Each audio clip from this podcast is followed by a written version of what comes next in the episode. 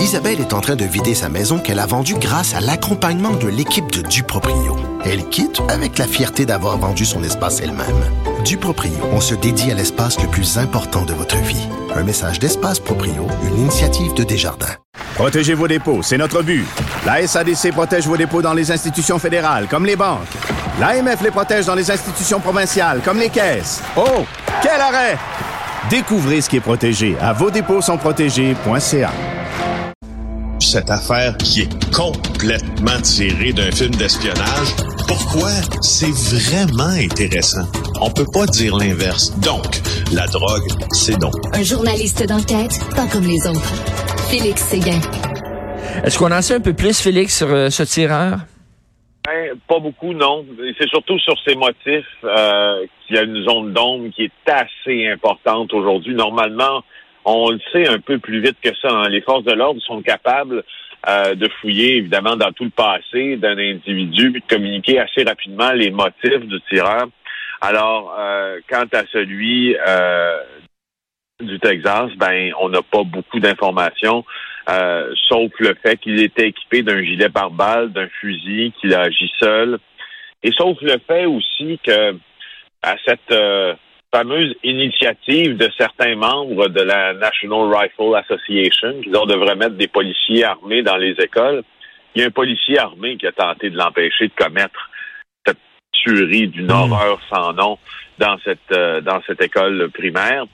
Euh, alors, on voit sa photo aujourd'hui. Si vous consultez le site du Journal de Montréal, vous allez voir ce jeune homme aux cheveux mi-longs, au regard un peu vide, effacé, vide. Hein? Mais ils ont tous le même regard, Félix. Régulièrement, on dirait que c'est des gens qui deviennent, qui sont vides en dedans.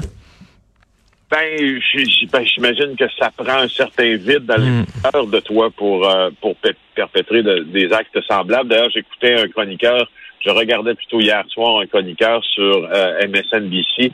C'est de ça dont je vais te parler aujourd'hui dans cette chronique. Je vais te parler un peu plus de chiffres, puisqu'il est autour, passe autour en chiffres de cette de cette euh, ignoble tuerie.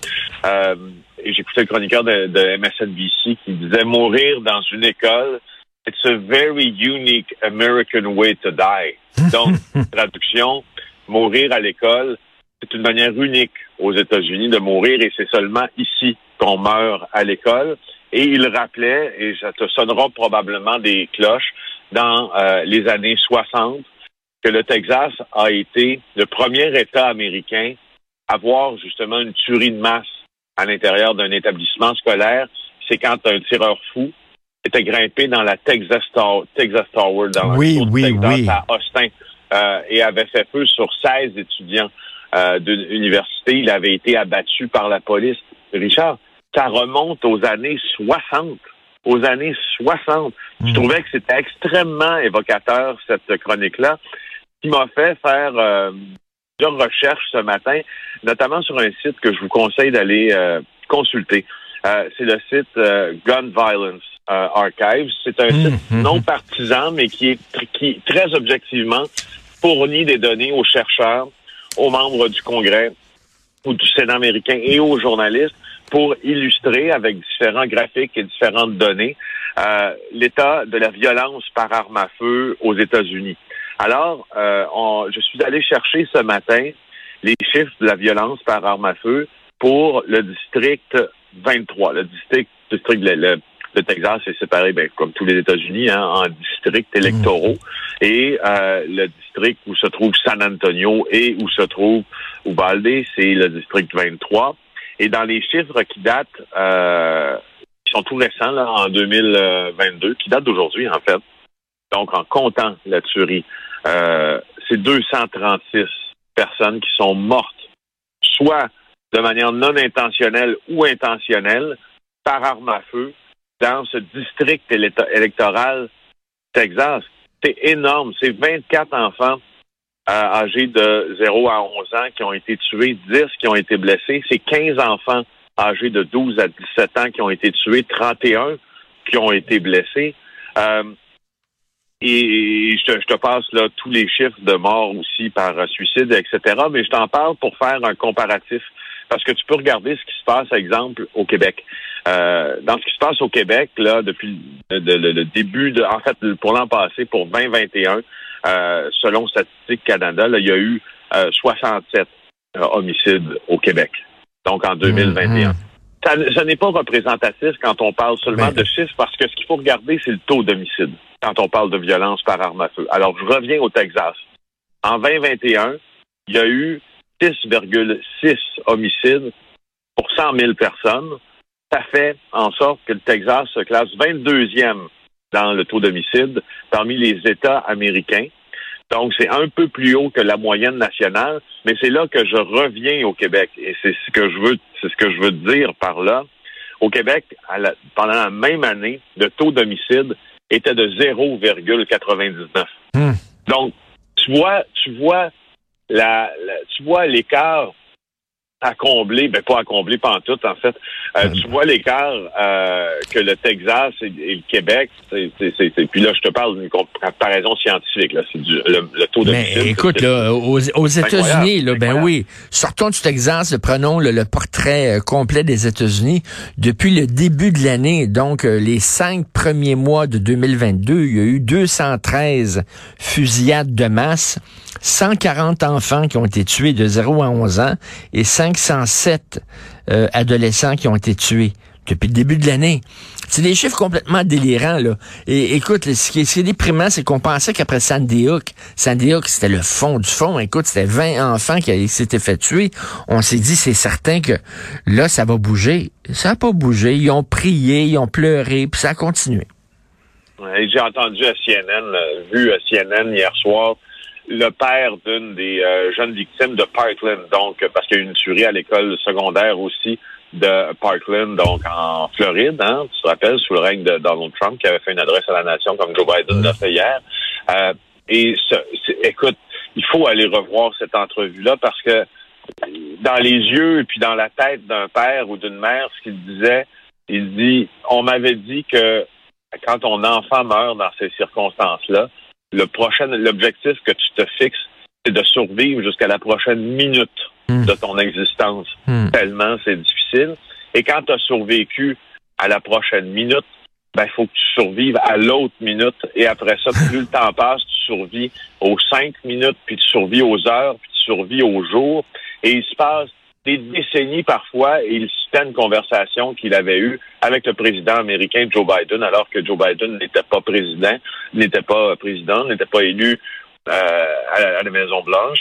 Et ce qu'il disait, c'est que Joe Biden m'a dit qu'il va se passer beaucoup de temps avant que tu puisses enfin regarder la photo de ta fille qui est morte et que ça te décroche un sourire. Parce hmm. que pendant beaucoup d'années, suivant ce moment, quand tu vas regarder la photo de ta fille, tout ce que ça va faire, c'est toi, tout ce que ça va aller chercher, c'est des pleurs puis une douleur incroyable. je trouvais que je, trouvais que c'était très évocateur de la douleur des parents qui, qui à Uvalde ont dû hmm. attendre l'identification par. Tu sais comment ils ont fonctionné pour une partie des victimes. Hein?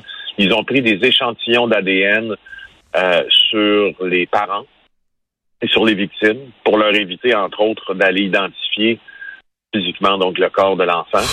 Euh, et ils étaient, ils étaient euh, donc mis à l'écart et ils attendaient le résultat. Oh, c'est épouvantable. Comparatif de l'ADN. Ben, Richard, c'est comme ça. Qu'est-ce que tu veux? Je te dis, c'est comme ça.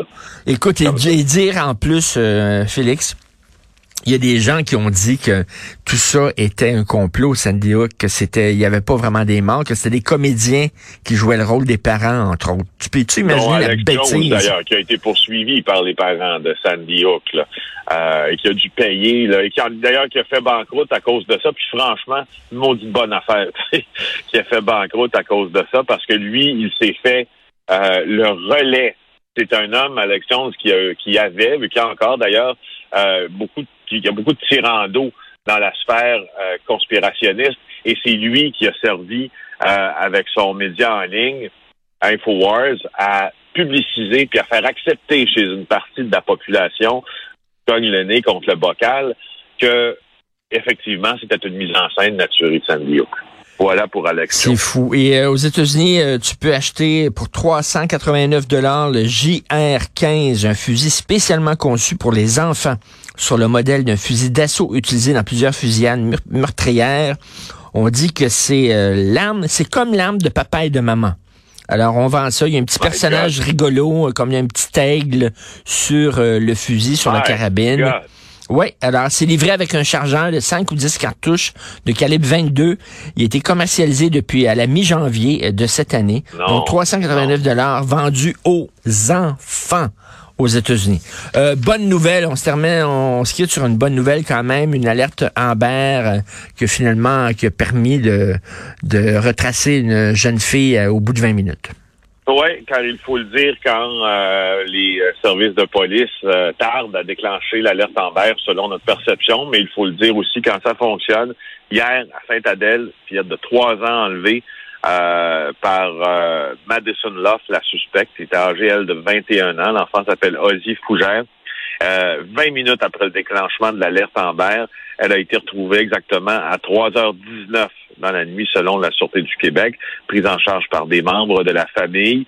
Euh, on ne sait pas quel est le mobile de l'enlèvement. Ce que je peux encore faire pour toi en fin de chronique, c'est te donner quelques chiffres sur les enlèvements, sur les disparitions. Euh, 64% des enfants disparus en 2020 ont été localisés en 24 heures. 86% hmm. des enfants disparus sont localisés avant la fin de la première semaine. 78% des disparitions sont des fugues. 58% des enfants disparus sont des filles, le reste des garçons. Euh, et euh, voilà, selon le réseau Enfants Retour Québec. Écoute, je voyais là, sur mes médias sociaux, à moi, là, euh, quelqu'un qui dit Ouais, il y a eu une alerte en berre hier, puis ça m'a presque donné une crise cardiaque. C'est quoi de déranger les gens comme ça? Je m'excuse, mais c'était c'était c'était pas inutile, là. C'est au contraire. Je me des propos d'Hélène Buzetti, moi, qui avait fait un mini scandale, donc l'ancienne journaliste, tu sais voir maintenant journaliste indépendante, qui pestait euh, après avoir été réveillée par l'alerte en berre euh, il y a quelques années, là, pendant la nuit, elle et son euh, conjoint, je peux te dire que ça n'avait pas passé vraiment cette déclaration-là. ben, tout à fait, de parler d'une journaliste en plus, hein. c'est pas fort. Merci beaucoup, Félix. On se reparle demain. Bye.